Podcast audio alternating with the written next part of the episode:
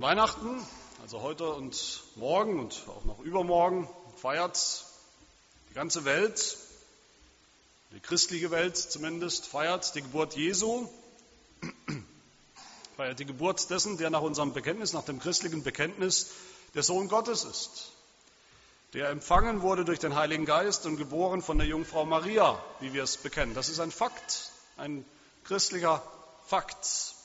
Dieser Fakt, dass Jesus von einer Jungfrau geboren wurde. Damit wir uns richtig verstehen, was das bedeutet, da gibt es heute leider aus irgendeinem unergründlichen Grund Verwirrung. Eine Jungfrau ist zugegebenermaßen vielleicht ein aussterbender Begriff heute, aber eine Jungfrau meint nichts anderes als eine Frau, die nicht verheiratet ist und die deshalb auch keinen sexuellen geschlechtlichen Verkehr gehabt hat, wie es ja für alle unverheirateten Frauen der Fall sein sollte. Diese Jungfrauengeburt, die Geburt Jesu von einer Jungfrau, ist keine nebensächliche Angelegenheit, keine Lehre, auf die wir im Grunde im christlichen Glauben auch verzichten können, von der nichts abhängt. Nein, sie ist eine der Grundsäulen des christlichen Glaubens. Wer dieses Fundament zerstört oder wegnimmt, der kann dann nur noch zuschauen, wie der christliche Glaube insgesamt zusammen, in sich zusammenfällt wie ein, wie ein Kartenhaus. Aber natürlich wissen wir alle, dieses Grunddatum des christlichen Glaubens, das Glauben und Feiern auch in diesem Jahr längst nicht mehr alle Christen, vielleicht in diesem Jahr sogar noch mal ein bisschen weniger Christen bekennen und glauben diese Jungfrauengeburt Jesu. Margot Käßmann, die Botschafterin der evangelischen Kirche für das Reformationsjubiläum, eine wichtige Funktionärin immer noch der evangelischen Kirche. Sie hält die Vorstellung, dass Jesus von einer Jungfrau geboren wurde, für ein Problem. Zunächst mal für ein Übersetzungsproblem, sagt sie. Sie sagt, das hebräische Wort für Jungfrau, das wir im Alten Testament finden, zum Beispiel in Jesaja 7, in dieser wichtigen Passage, das könnte man ja auch mit junge Frau übersetzen. Eine junge Frau eben. Nicht eine Jungfrau im technischen Sinn, sondern eine junge Frau dass die Evangelisten im Neuen Testament berichten, wie wir es gerade auch gehört haben, Maria sei schwanger geworden vom Heiligen Geist. Das soll nach ihr, nach Käßmann, lediglich deutlich machen, dass Jesus eben, Zitat, etwas ganz Besonderes gewesen sei. Ihren eigenen Kindern, sagt Frau Käßmann, der Bild am Sonntag, ihren eigenen Kindern habe sie immer von Maria als junger Frau aus Nazareth erzählt, zitiere Käßmann, sie sagt, sie wurde schwanger und hat unter schwierigen Bedingungen ein Kind zur Welt gebracht. Ihr Mann Josef habe ihr dabei zur Seite gestanden. Und ich zitiere sie nochmal, sie sagt, eine schöne Geschichte ist das. Eine wunderschöne Geschichte. Käßmann hat bereits 2003 öffentlich gesagt, dass die Vorstellung, Jesus Christus sei von einer Jungfrau geboren, das sei ein Stolperstein beim Verständnis der Weihnachtsgeschichte. Ein Stolperstein. Warum ist es so wichtig, dass wir festhalten an diesem Fakt der Jungfrauengeburt, dass Jesus tatsächlich leibhaftig von einer normalen menschlichen Mutter geboren wurde, Maria, aber eben ohne leiblichen Vater, der sexuell, körperlich, genetisch an diesem Vorgang beteiligt war. Und was hat all das auch mit unserem Text aus Jesaja zu tun? Fragt ihr euch vielleicht. Der Text müsste zumindest denen bekannt vorkommen, die letzte Woche die Predigt gehört haben, die Predigt in der Predigt 3 aus dem Galaterbrief, wo wir gemerkt haben, Galater 4, 27, da zitiert der Apostel Paulus diesen Vers 1 aus Jesaja 54. Schon deshalb lohnt es sich, da nochmal reinzuschauen, diesen Vers auch heute zu vertiefen. Aber auch, oder vielleicht vor allem, weil ich denke, dieser Vers ist ein ganz hervorragender Weihnachtstext, eine ganz hervorragende Weihnachtsbotschaft. Wir wollen uns vier Fragen stellen zu diesem Text. Und wenn wir die alle zusammennehmen, die Antworten auf diese Fragen, dann haben wir eine ganz, eine ganz wunderbare Weihnachtsbotschaft. Dann haben wir das Evangelium. Diese vier Fragen lauten, die sind auch im Faltblatt abgedruckt oder zumindest angerissen. Wer ist diese Frau, von der hier die Rede ist? Die zweite Frage, warum ist sie unfruchtbar? Dritte Frage, wie kann sie doch Kinder kriegen? Und die vierte Frage, welches Kind oder welche Kinder bekommt sie am Ende? Also zur ersten Frage, wer ist diese Frau eigentlich? Der Prophet Jesaja gibt dieser Frau keinen Namen. Es ist eine namenlose Frau. Er beschreibt sie anhand ihres Schicksals. Er nennt sie die Unfruchtbare. Eine Frau, die nicht geboren hat, die nicht gebären kann, die nie in Wehen lag, sagt er.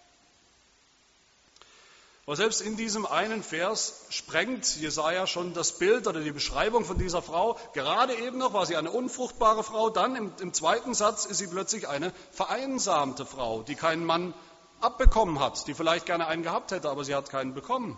Oder der der Mann vielleicht weggelaufen ist und die deshalb kein Kind hat. Und wir wissen, das ist nicht dasselbe, vereinsamt oder unfruchtbar, das ist nicht dasselbe. Erst wird sie unfruchtbar, dann ist sie vereinsamt. In Vers 6 wird sie beschrieben als eine Frau, die verlassen und verstoßen wurde von ihrem Mann. Also sie hatte mal einen Mann, der hat sie aber verstoßen. In Vers 4 ist sie eine Witwe, deren Mann also schon gestorben ist und die deshalb keine Kinder mehr von ihm haben kann.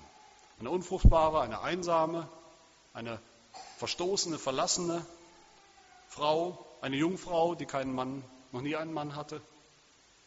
Unterschiedliche Aspekte, unterschiedliche Bilder. Und doch bin ich davon überzeugt, dass Jesaja hier ein und dieselbe Frau beschreibt.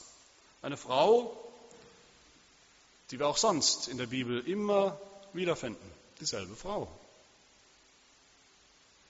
In der Bibel hören wir von Anfang an von dieser Frau. Einer Frau, die Gott geschaffen hat,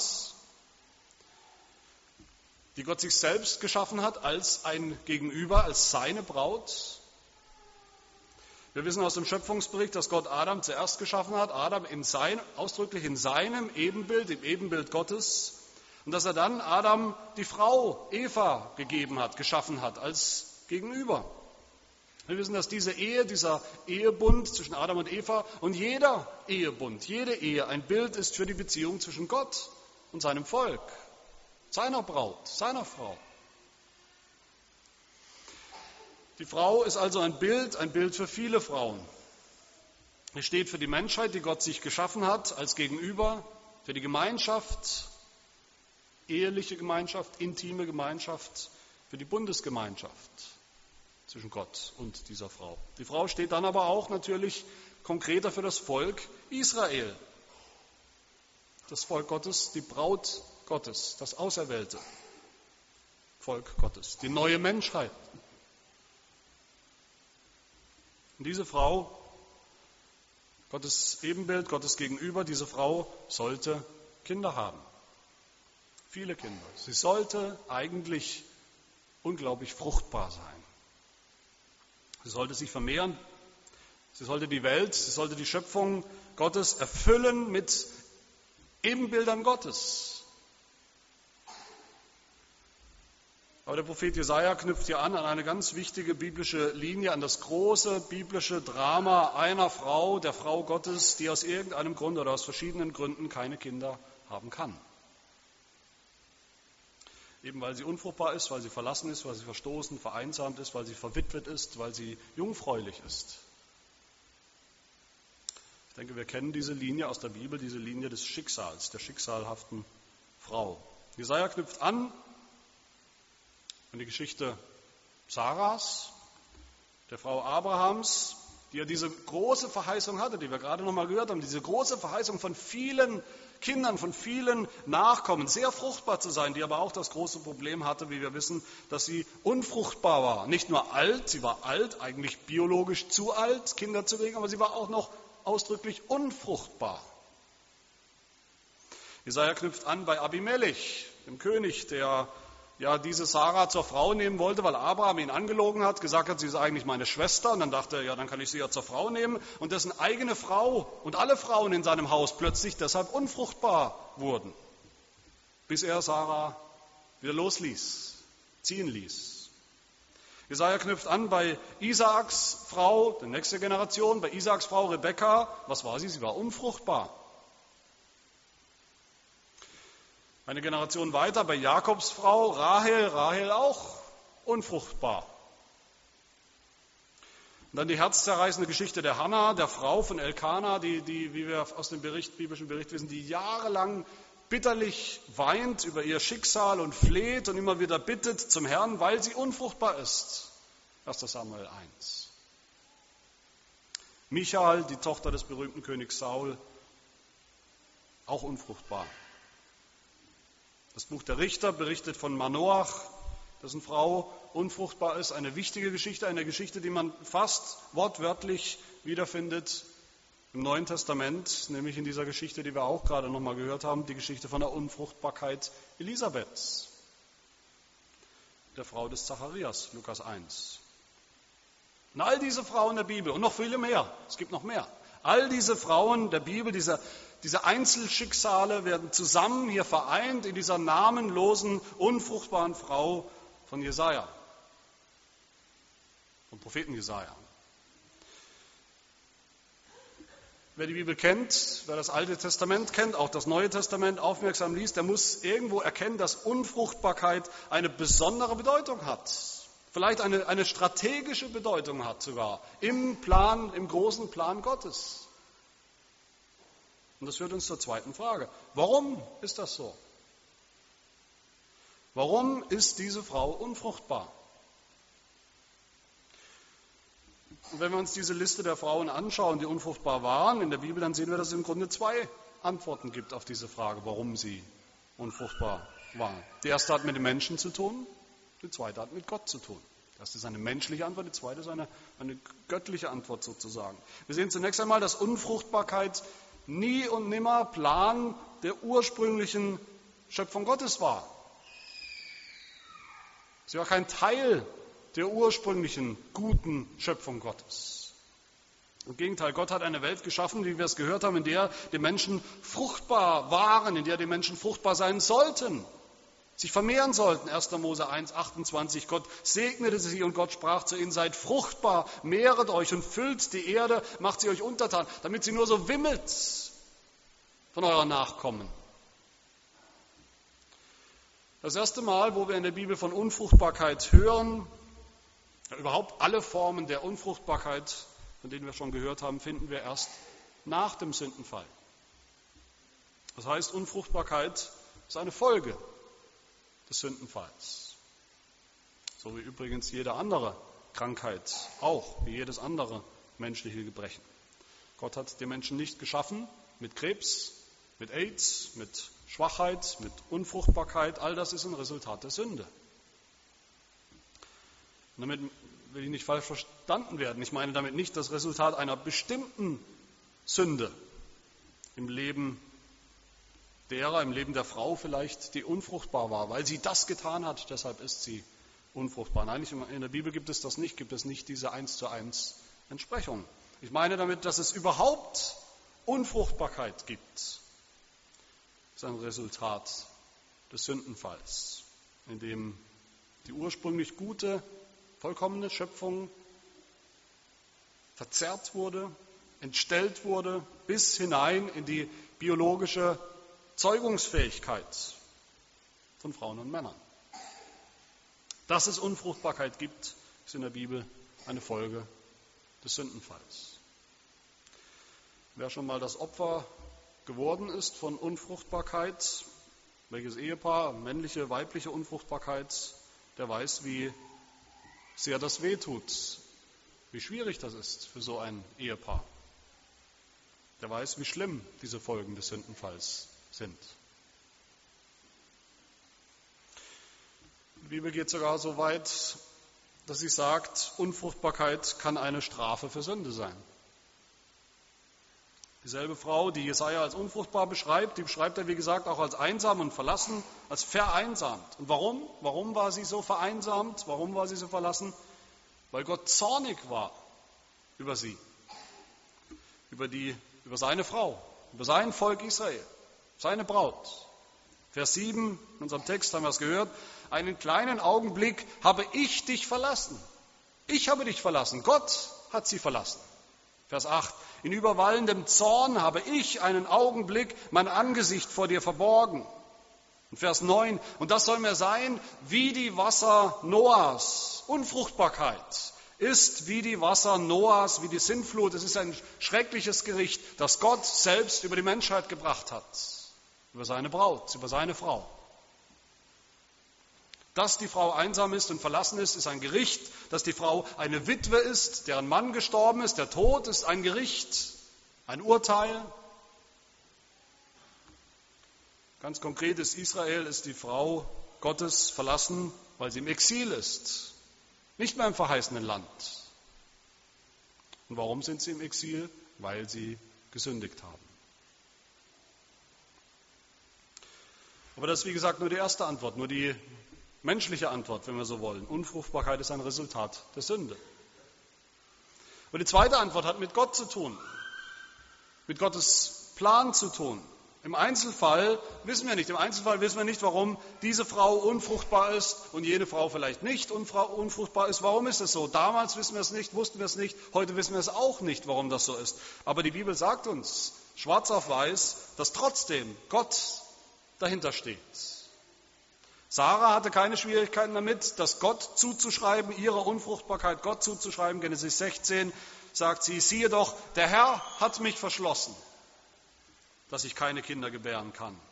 So auch bei Abimelechs Frau, Genesis 20. Der Herr hatte zuvor jeden Mutterleib im Haus Abimelechs fest verschlossen, um Sarahs, der Frau Abrahams willen. Bei Hannah auch in der Geschichte in 1 Samuel 7. Aber der Herr hatte ihren Mutterleib verschlossen.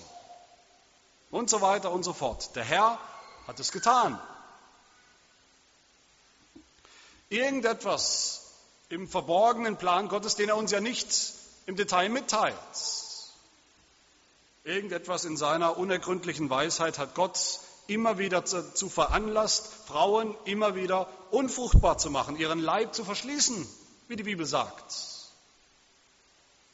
Unfruchtbarkeit ist die Folge des Sündenfalls, ja, ein schreckliches Resultat der Sünde, aber sie ist auch Teil des souveränen göttlichen Plans. Soweit mal die Realität. Eine Realität, die auch heute natürlich viele Frauen kennen. Es nimmt ja wieder zu, die Rate an Unfruchtbarkeit, diese Einzelschicksale, auch bei Männern genauso. Eine Realität, die manche von uns auch erleben, auch erlebt haben, auch in der Gemeinde. Vielleicht nur für eine Zeit. Die Realität, dass das mit dem Kinderkriegen eben nicht menschlich verfügbar ist, dass es nicht so geklappt hat, wie wir es uns vielleicht vorgestellt hätten. Und da muss da, da muss sich in uns eigentlich alles zusammenziehen. Wenn wir hier hören, wozu Jesaja, wozu Gott die Frau auffordert. Freue dich, du Unfruchtbare. Brich in Jubel aus und jauchze, die du nicht, die du niemals in Wehen, in Wehen lagst. Wie kann das sein? Wie kann diese schicksalhafte Frau, diese unfruchtbare Frau sich freuen? indem sie doch Kinder kriegt. Das ist mein dritter Punkt. Wie kann das sein? Wie kann sie dann doch oder wieder Kinder kriegen? Es dürfte uns allen klar sein, von einer unfruchtbaren Frau sind keine Kinder zu erwarten. Von einer, die von ihrem Mann verlassen ist, auch nicht. Von einer Witwe, die keinen Mann mehr hat und die selber zu alt ist, sind keine Kinder zu erwarten und auch von einer Jungfrau nicht, die noch jung ist, biologisch im Saft steht sozusagen, aber die einfach keinen Mann hat. Rein biologisch, rein menschlich ist da nichts zu erwarten. Und genau das ist die Botschaft von diesen vielen einzelnen Geschichten in der Bibel. Wenn auch nur eine von diesen Frauen, die wir gesehen haben, diesen vielen unfruchtbaren Frauen, dann doch ein Kind bekommt, dann geht das nur durch ein Wunder. Wenn überhaupt, dann muss Gott es tun, dann muss er ein Wunder tun. Dann muss der, der die Strafe über die Sünde verhängt hat, der Richter, muss sozusagen diese Strafe, muss diesen Fluch, dieses Verhängnis aufheben. Da muss der Schöpfer der Menschheit, der diese Frauen, wie wir gesehen haben, verschlossen hat, ihren Mutterleib verschlossen hat, der muss diesen Mutterleib wieder öffnen. Und das ist die Botschaft von diesen Texten, das ist die Botschaft von diesem Text hier in Jesaja 54. Zu der vereinsamten Frau sagt Gott dann wieder, Vers 7, einen kleinen Augenblick habe ich dich verlassen, aber mit großer Barmherzigkeit werde ich dich wieder sammeln, zu mir versammeln. Er wird ihre Einsamkeit beenden, wird sie wieder zu sich nehmen. Zur verlassenen Frau sagt Gott, Vers 6, denn wie eine verlassene und im Geist bekümmerte Frau wird der Herr dich widerrufen. Zur Witwe sagt Gott in Vers 4, du wirst die Schande deiner Jugend vergessen und an die Schmach deiner Witwenschaft wirst du nicht mehr gedenken, denn dein Schöpfer ist dein Ehemann, Herr der Heerscharen ist sein Name.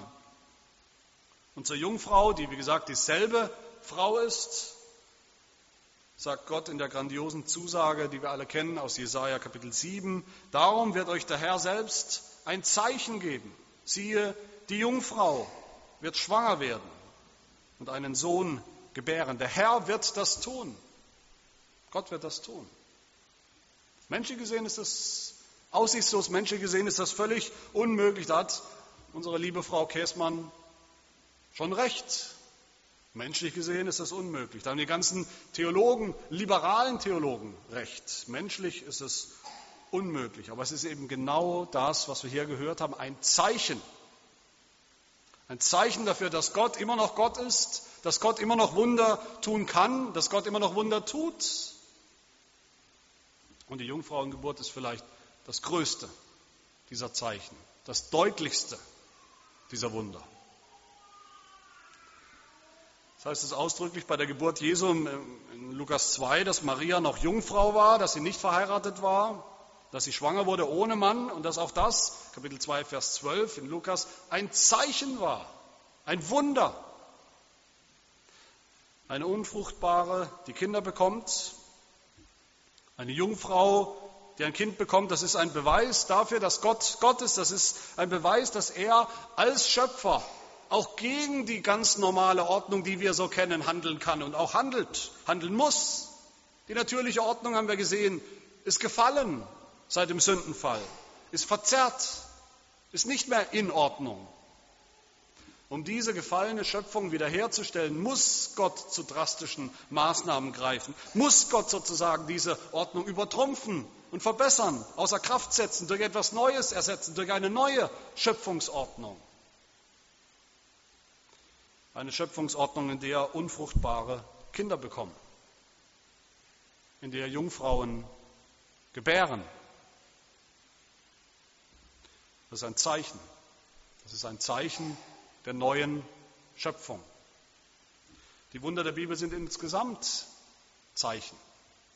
Anzeichen, dass die neue Schöpfung schon angebrochen ist. Mitten in dieser alten, gefallenen Schöpfung, die wir um uns herum alle sehen.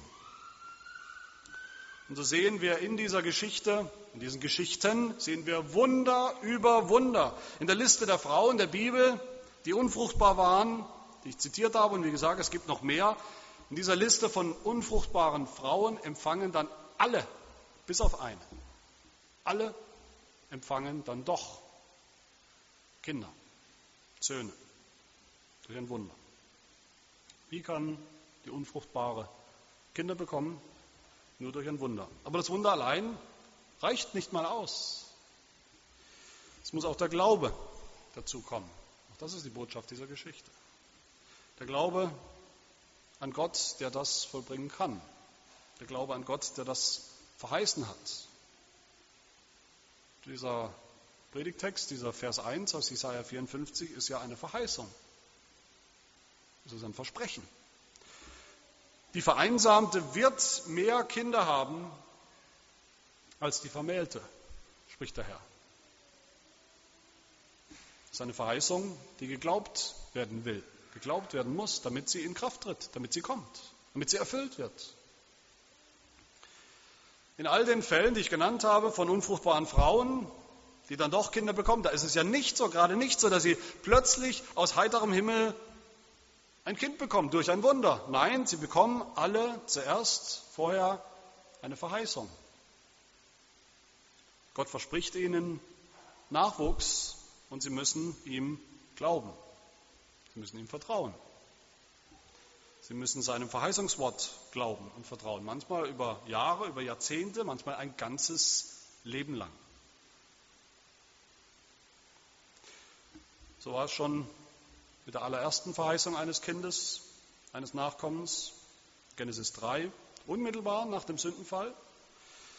verspricht Gott der Frau Eva, trotz des Sündenfalls, trotz des Fluches, durch den von jetzt an, wie die Frauen, die Mütter unter uns wissen, durch den das Kinderkriegen eben kein, kein Zuckerschlecken mehr ist, Trotz all dem verspreche ich dir, hat Gott gesagt, verspreche ich dir einen Samen, einen Nachkommen, der am Ende überwinden wird, den Samen der Schlange, des Satans, der am Ende siegen wird, Genesis 3, 15. Das ist die Mutter aller Verheißungen in der Bibel. Eine Verheißung eines Kindes an die Frau, an die sündhafte Frau. Und es ist eine Verheißung, die Gottes Volk zu jeder Zeit, in jeder Generation neu glauben musste.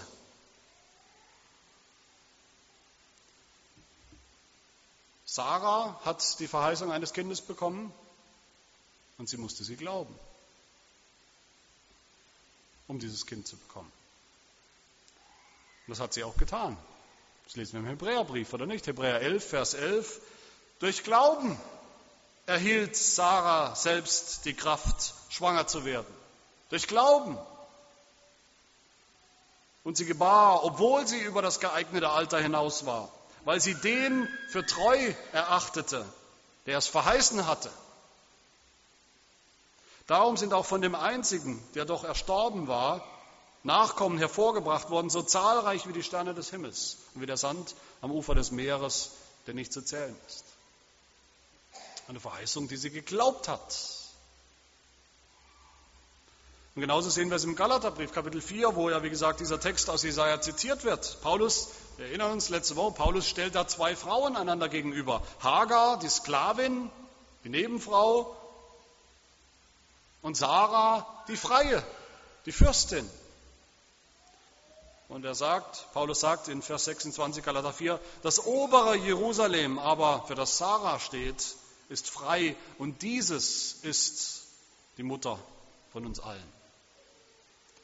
Eine Mutter, die viele Kinder hat. Dann heißt es weiter im Galaterbrief, denn es steht geschrieben, freue dich, du Unfruchtbare, die du nicht gebierst, brich in Jubel aus und jauchze, die du nicht in Wehen liegst, denn die Vereinsamte hat mehr Kinder als die, welche den Mann hat. Wir aber, Brüder, sind nach der Weise des Isaak Kinder der Verheißung. Kinder der Verheißung, die wir glauben müssen.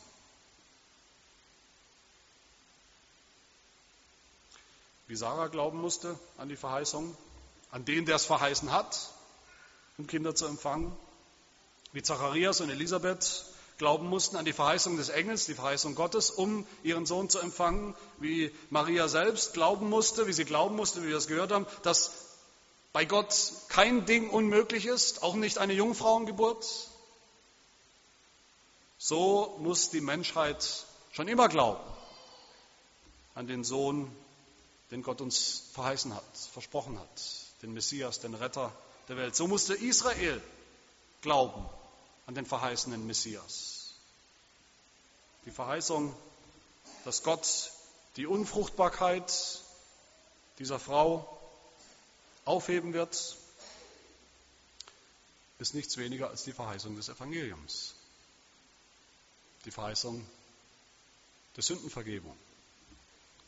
Und deshalb, meine Lieben, ist es auch so pervers, so perfide zu denken, man könnte doch gut auf die Jungfrauengeburt verzichten und trotzdem das Evangelium haben. Das kann man nicht.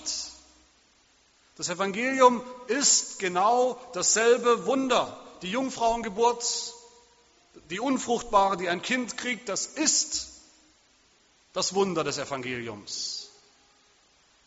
Es ist die Mutter aller Verheißungen, die geglaubt werden will und geglaubt werden muss. Wer das Wer diesen Satz, den Glaubenssatz, das Geboren von der Jungfrau Maria, wer das nicht mehr bekennen kann, wie Frau Käßmann, wie viele andere heute in der Kirche, der hat den christlichen Glauben insgesamt aufgegeben.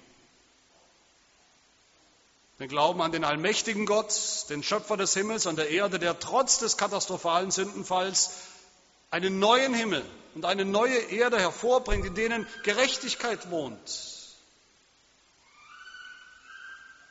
Am Ende der Zeit, im Himmel, in der Herrlichkeit, wird es keine Unfruchtbarkeit mehr geben. Das habe ich mir nicht ausgemalt, das sagt die Bibel ganz deutlich. Da wird es keine Fehlgeburten, keine Totgeburten mehr geben.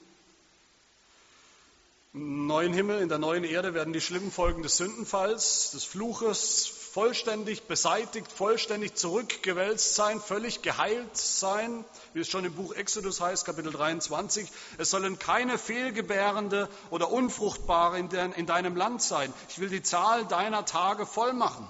Oder im fünften Buch Mose über das endzeitliche Israel heißt es, gesegnet wirst du sein vor allen Völkern. Es wird kein Unfruchtbarer und keine Unfruchtbare unter dir sein, auch nicht unter deinem Vieh.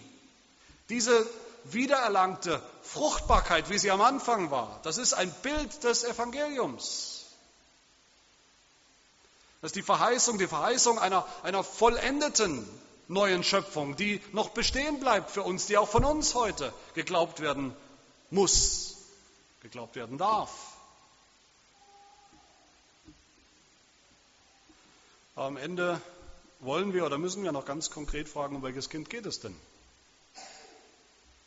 Welches Kind wird der unfruchtbaren Frau hier verheißen?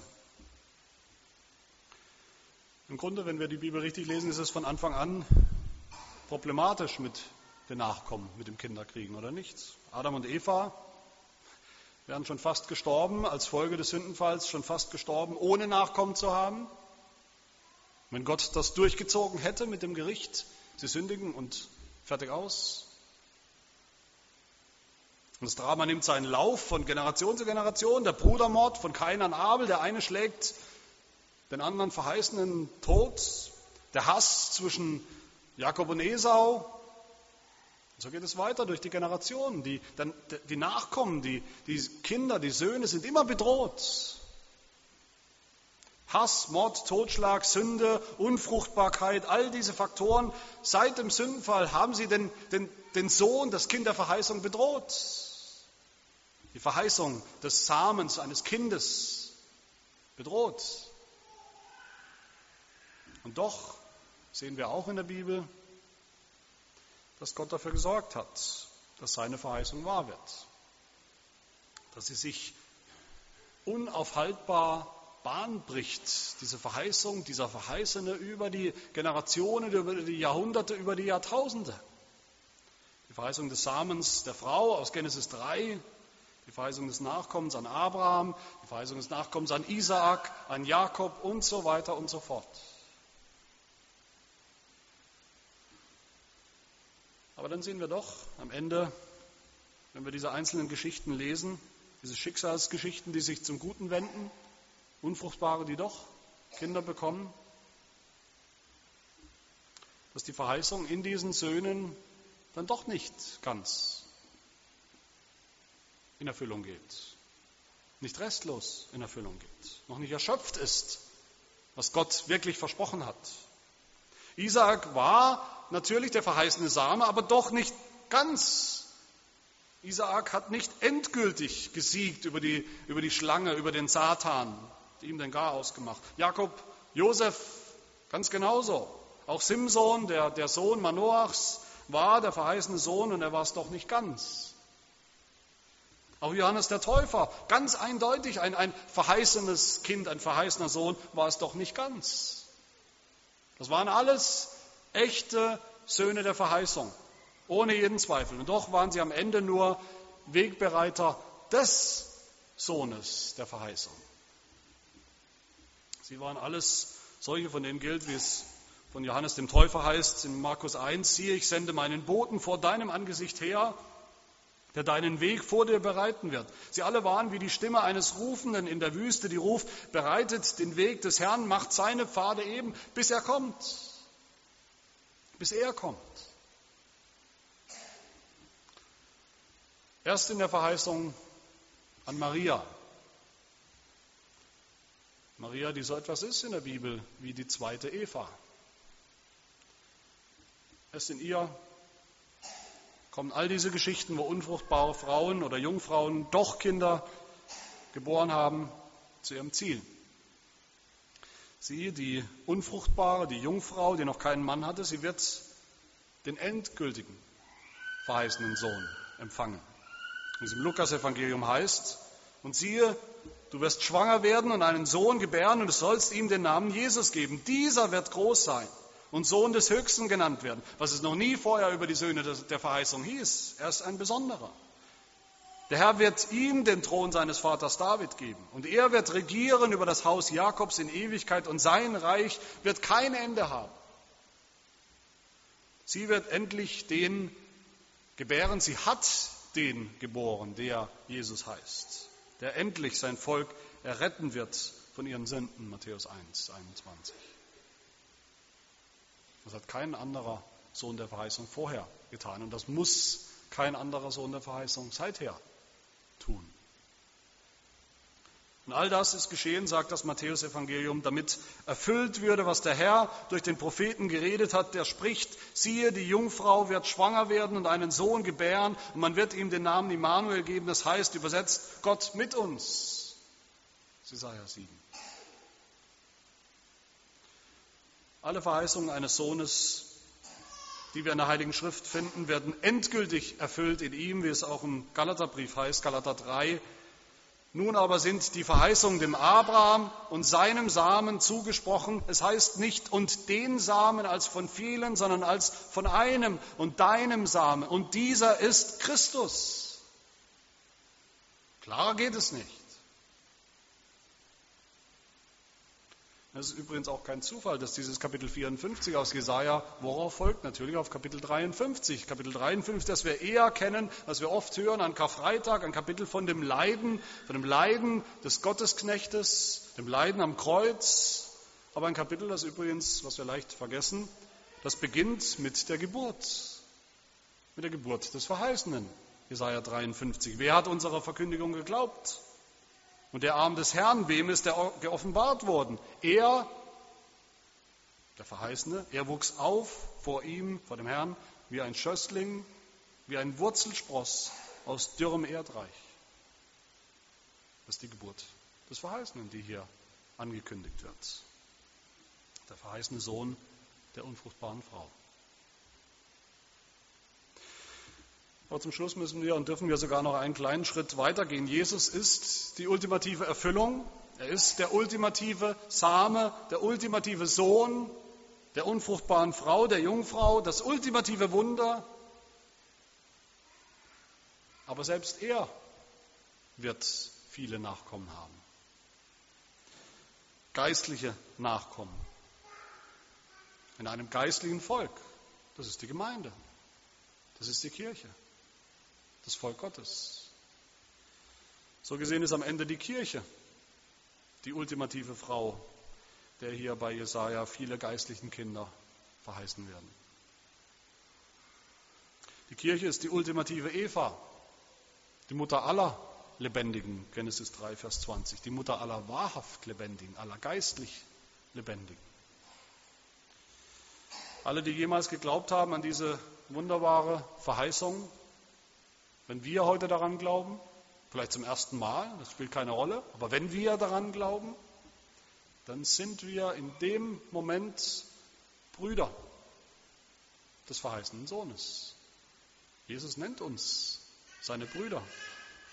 Römer 8, damit er der Erstgeborene sei unter vielen Brüdern. Hebräer 2, er wird, Jesus wird viele Söhne zur Herrlichkeit führen. Er ist nicht der einzige Sohn. Aus diesem Grund, weiter im Hebräerbrief, schämt er sich auch nicht, sie Brüder zu nennen, sondern spricht, ich will meinen Brüdern deinen Namen verkündigen. Inmitten der Gemeinde will ich dir Lob singen. Und wiederum, ich will mein Vertrauen auf ihn setzen. Und wiederum siehe ich und die Kinder, die mir Gott gegeben hat. So spricht Jesus. Siehe ich und die Kinder, die mir Gott gegeben hat. So spricht der Jesus, der niemals verheiratet war. In diesem Glauben, liebe Gemeinde, in diesem Glauben sind wir Brüder. In diesem Glauben sind wir nach der Weise des Isaak, also wie Isaak, Kinder der Verheißung. In diesem Glauben sind wir alle Kinder der unfruchtbaren Frau, die jetzt alles andere ist als unfruchtbar. In diesem Glauben sind wir alle Kinder des Jerusalems von oben, des himmlischen Jerusalems, das jetzt durch seine Kinder, die Jünger, die Schöpfung erfüllt mit Ebenbildern Gottes, mit Kindern der Verheißung, die glauben. So können wir und dürfen wir und sollen wir in Jubel ausbrechen, uns freuen in diesen Weihnachtstagen. So wird die Vereinsamte mehr Kinder haben als die Vermählte. Wenn wir glauben an die Verheißung des Kindes, die Gott schon erfüllt hat vor 2000 Jahren, wenn wir glauben an die Verheißung, dass Gott den Sohn, seinen Sohn noch einmal senden wird, zum endgültigen Gericht, zur endgültigen Wiederherstellung der Schöpfung, der Vollendung des neuen Himmels und der neuen Erde, das ist, das ist die wahre Freude von Weihnachten. Wie der Prophet Jesaja in Kapitel 9 sagt, du hast das Volk vermehrt hast seine Freude groß gemacht. Sie werden sich vor dir freuen, wie man sich in der Ernte freut, wie die Sieger jubeln, wenn sie Beute verteilen. Denn ein Kind ist uns geboren, ein Sohn ist uns gegeben und die Herrschaft ruht auf seiner Schulter. Und man nennt seinen Namen wunderbarer, Ratgeber, starker Gott, ewig Vater, Friedefürst. Das ist die wahre Freude von Weihnachten. Das ist die wahre Freude von Weihnachten, von der es in Psalm 113 heißt, wer ist wie der Herr, unser Gott, der in solcher Höhe thront, der die unfruchtbare Frau des Hauses wohnen lässt, als eine fröhliche Mutter von Söhnen. Halleluja! Jauchze, du Tochter Zion, juble Jerusalem. Freue dich und sei fröhlich von ganzem Herzen, du Tochter Jerusalem. Juble und freue dich, du Tochter Zion, denn siehe, ich komme und werde in deiner Mitte wohnen, spricht der Herr. Sacharja 2. Freue dich, du Unfruchtbare, die du nicht geboren hast. Brich in Jubel aus und jauchze, die du nicht in Wehen lagst. Denn die Vereinsamte wird mehr Kinder haben als die Vermählte, spricht der Herr. Amen. Wir beten. Herr, unser Gott und Vater, wir kennen die Realität der Sünde. Wir kennen die Realität der gefallenen Welt, einer Welt voller Schmerzen, voller Dunkelheit und Fluch und Sünde. Wir sind ein Teil von ihr, wir sind ein Teil des Problems. Aber wir danken dir so sehr, dass du ein Licht gebracht hast in, hinein in diese finstere Welt deinen verheißenen Sohn, durch den du auch uns zu Söhnen gemacht hast, zu Kindern der Verheißung. Und dafür danken wir dir von Herzen. Hilf, Herr Zebaoth, dass wir dieses Privileg nicht mit Füßen treten, sondern dass wir leben in diesem Licht, dass wir leben im Licht der neuen Schöpfung, im Licht der Verheißung und nicht im Licht dessen, was vor Augen ist. Und dass wir so auch noch viele mit hineinnehmen in dein Licht, in das Licht der Wahrheit, in das Licht des Evangeliums von der Jungfrauengeburt des verheißenen Sohnes unseres Herrn Jesus Christus. Amen.